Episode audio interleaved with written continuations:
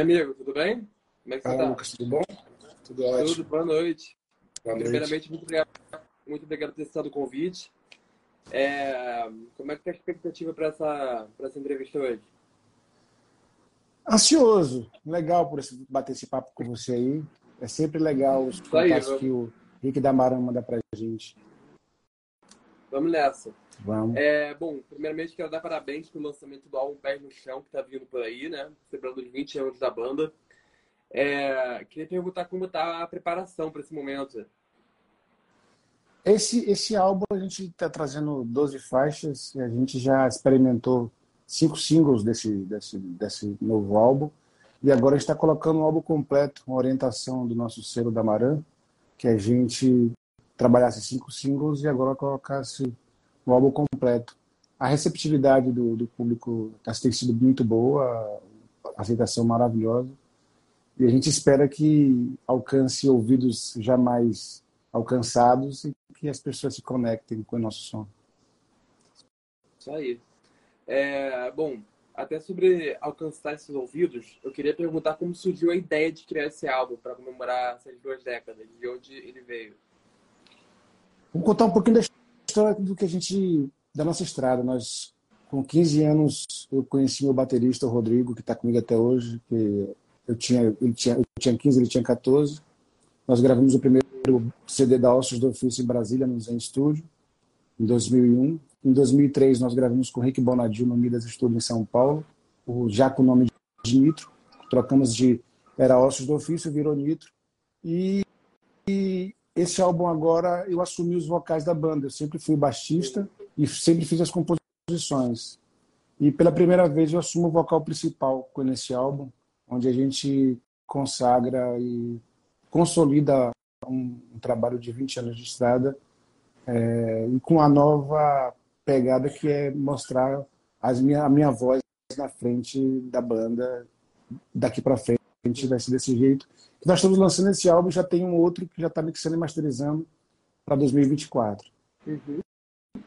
É, sobre essa questão, até a próxima pergunta sobre isso, você ter assumido a posição de vocalista. É, como foi essa transição, como isso aconteceu e como você se sente nesse novo papel? Eu já, é, não, é, não é muita novidade, porque na, sempre na carreira da banda eu sempre toquei contrabaixo e fiz o backing vocal. E a caneta da banda sempre passou por mim. Eu sempre escrevi para a banda em todos os álbuns.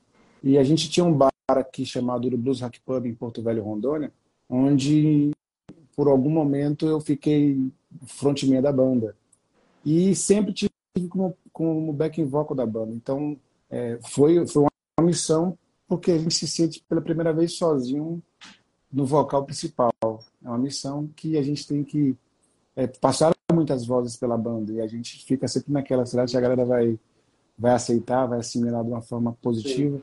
E graças a Deus é, tem, tem dado os bons frutos. Isso aí. É, como está sendo a experiência de gravar, mixar e masterizar o álbum no Onda Amazônica, em Porto Velho? Como está sendo a parceria de vocês? A gente sempre pensa assim, todos os estúdios que nós passamos, em Brasília foi no Zen Studio, onde gravamos Net Roots, Caixa Ela, e depois fomos para o Midas Studio São Paulo, com Rick Bonadil, no estúdio onde passou todo mundo, Charlie Brown, CPM, todo mundo do rock and roll passou por lá, surto. E aqui em Porto Velho a gente sabia já o som que a gente queria. A gente já tinha uma identidade desde o primeiro álbum. E a gente é chamado Onda Amazônica e um cara que é muito bom de engenharia musical chamado Túlio Nunes. Quando a gente entrou no estúdio, a gente sentiu que a gente tinha a mesma ou quase próximo a mesma atmosfera dos grandes estúdios do Brasil. E a gente se sentia em casa, porque a gente tinha tido a primeira experiência com o DVD da gente. Nós temos um festival aqui chamado Madeira Rock Festival, onde a gente já trouxe todo mundo do cenário nacional, do rock nacional. Onde a gente fazia três bandas nacionais. O último foi em 2005, Rapa, Detonautas de Tijuana, mais 48 bandas da região. E nós gravamos um DVD ao vivo. E essa experiência foi incrível, que a gente podia gravar aqui, mixar aqui. E a gente, daí para frente, a gente sempre é, procurou gravar aqui, mixar e masterizar, porque hoje, nesse mundo digital, ficou muito mais fácil a gente é, adquirir um produto de qualidade sem precisar descer para o eixo Rio-São Paulo. Sim. É, sobre o álbum, se quais temas que vocês planejam abordar na música é, e alguma mensagem especial que vocês queiram transmitir por esses 20 anos? Esse álbum de 20 anos ele tem uma, ele é muito especial para a gente porque tem quatro participações especiais. Tem uma cantora chamada Ana Lu aqui de Roraima, tem uma que é uma música chamada Eu Errei, tem uma música chamada O Menino, que ela fala da minha infância, que tem um cantor maravilhoso chamado Atlas Bera, da banda Quilomboclada. Tem uma banda chamada Pés no Chão, que é onde assina o álbum, que é minha também, que tem a participação do Lucas Cristo da Versalhes, que também é daqui da região.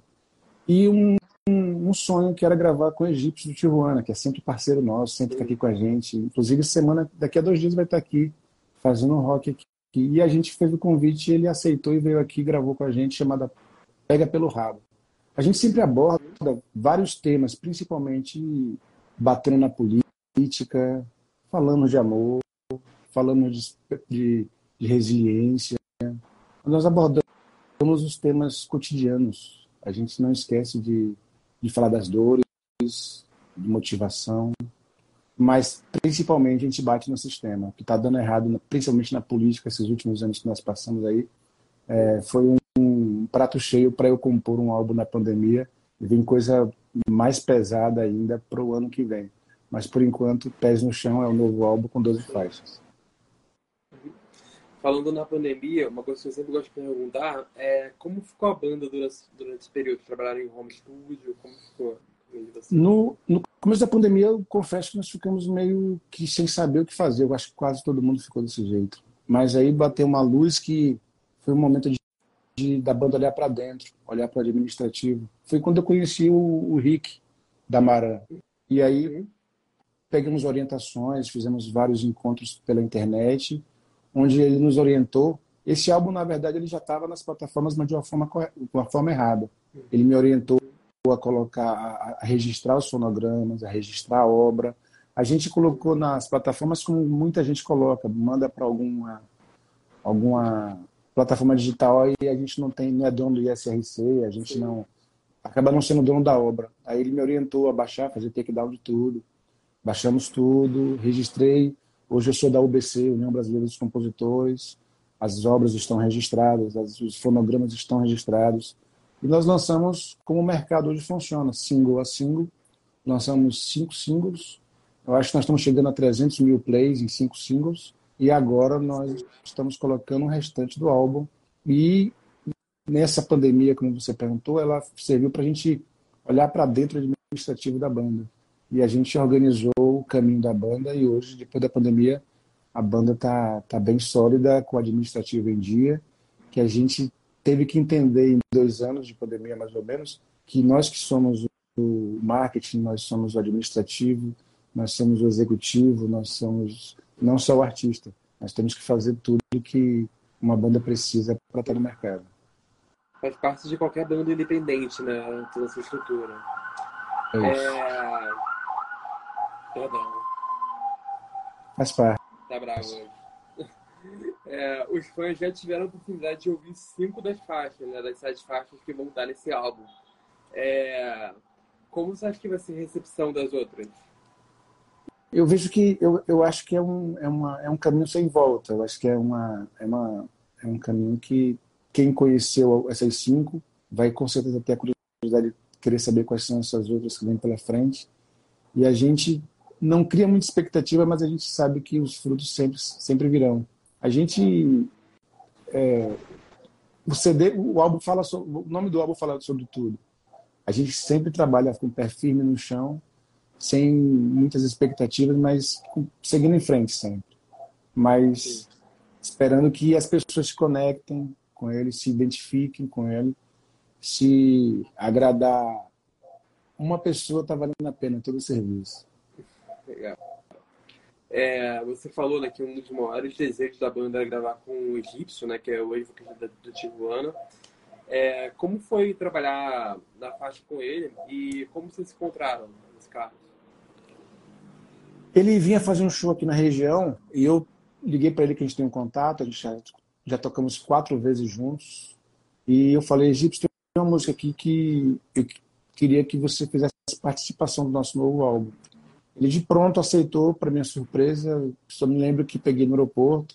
No caminho do estúdio, ele ficou ouvindo a música. Ele disse: Ó, o refrão já dá para fazer. Só que, para surpresa da gente, quando chegou no estúdio, ele já tinha ouvido tudo. Ele, além de cantar o refrão com a gente, ele colocou o texto e pediu para assinar. Tanto que a música começa: Coligação São Paulo-Porto Velho, Banda Nitro e Tijuana na área.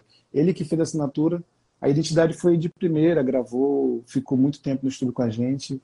Ele curtiu o trabalho, foi massa. E também gravamos Legal. um videoclipe com ele, dessa música. E como é que foi a experiência de gravação? Tem algumas ah, cara, a música, eu digo para todos os meus filhos, eu sempre falo que a música, ela me, me proporcionou encontrar os meus maiores ídolos. Eu já toquei com tanta gente desse mercado fonográfico, do rock and roll que eu era fã. E com o egípcio não foi diferente. É um cara que humilde, gente fina demais, da conta, é parceiro. E tocar com é, aquele negócio, você tocar com o ídolo, você de repente está do lado do, do seu ídolo dentro do estúdio, é, é, é mágico. Tudo na música pra gente sempre foi mágico. Tocamos com Charlie Brown, tocamos com Rapa, tocamos com Tijuana, tocamos com quase todo mundo que a gente é fã já tocou, trouxe para cá Titãs, todo mundo detonautas. A gente fez muito. São 20 anos de uma boa estrada que proporcionou muitos momentos felizes. Sim. Me sentia fazendo história, né? É, 20 anos, então de duas décadas as coisas mudam muito na indústria, no mundo. É, como você descreveria o som da Nitro hoje e como você acha que a banda foi evoluindo ao longo do tempo? O amadurecimento é natural. Acho que quando a gente começa, quando eu comecei lá com 15, 16 anos com o meu baterista Rodrigo, que está comigo até hoje, era aquele momento de aprendizado, de primeiros acordes, notas, primeiro abrir voz, começar a cantar. E a gente já, já arriscava a composição desde aquela época.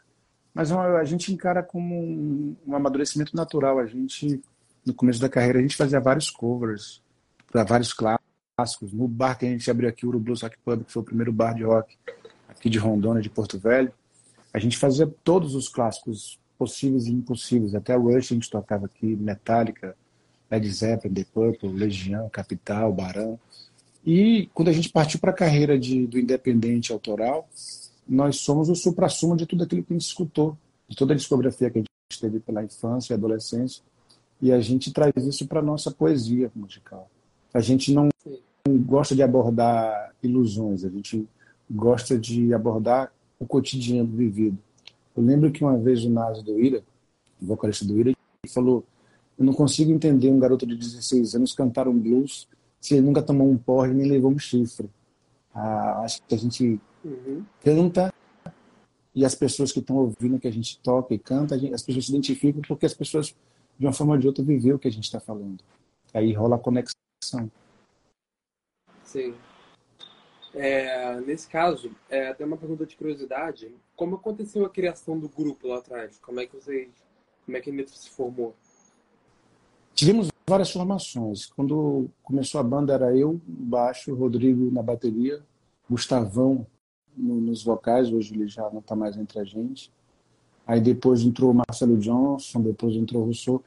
Era um grupo de amigos da adolescência que tinham em comum a música. Já fomos 14 num palco, três metais, percussão, teclado. E hoje nós somos um power trio. Eu, o Rodrigo está comigo ainda e o Lucas Souza na guitarra. Mas eu acho que não tem muita diferença de muitas bandas de começo. São adolescentes que querem fazer. Muitos gostam de jogar bola, outros gostam de fazer de ir para a praia, outros gostam de ir para a piscina, outros gostam de ir para a balada. A gente gostava Sim. de fazer a música e, e animar a balada. Uhum. Boa. É... E a partir desse momento, dessa... era uma brincadeira entre jovens, né? Tinham né, no início. Mas como foi que vocês perceberam que estava ficando profissional, Neto? Que vocês estavam entrando no mercado mesmo? Para mim foi muito impressionante quando a gente chegou em Brasília no Zen Studio, onde gravou Nath Roots e Cássia Eller. Já foi Mas eu vi que o negócio estava ficando Midas Studio em São Paulo com Rick Bonadil. O cara que criou o Mamonas Assassinas, onde eu visitei todos os discos de ouro, tinha Roberto Carlos, tinha tudo, todo mundo mundo da música gravou naquele lugar. E não, eu não esqueço da imagem do, do encarte do, do CD do Charlie Brown Jr., que ele tirou as fotos dentro do estúdio. Quando eu vi aquele encarte, eu estava naquele lugar. Aí logo em seguida nós ganhamos um festival em Santos, Ceada Santos, na rádio que tem lá em Santos, Ubatuba, na verdade. Depois a gente tocou no Festival de Grande Salvador, aí tocamos no Porão do Rock em Brasília. Aí eu vi que o circuito estava profissional e a gente e as pessoas gostavam do nosso trabalho. Aí nós enchemos o nosso bar aqui de público local com músicas nossas o público, o bar ficou tão grande que a gente teve que fazer um festival. E o, o e o primeiro álbum que nós lançamos aqui, o do, da Nitro, nós vendemos em uma loja mais que Charlie Brown e CPM. 3 mil cópias só em uma loja local. Na época do CD. Hoje não, hoje é tudo na, nas plataformas digitais. Então, nesse momento, eu percebi que a gente tinha uma, uma essência musical que dava para levar em frente a Legal. É, bom, vocês têm planos para. Já tem uma agenda para realizar show, para apresentar as novas músicas do álbum?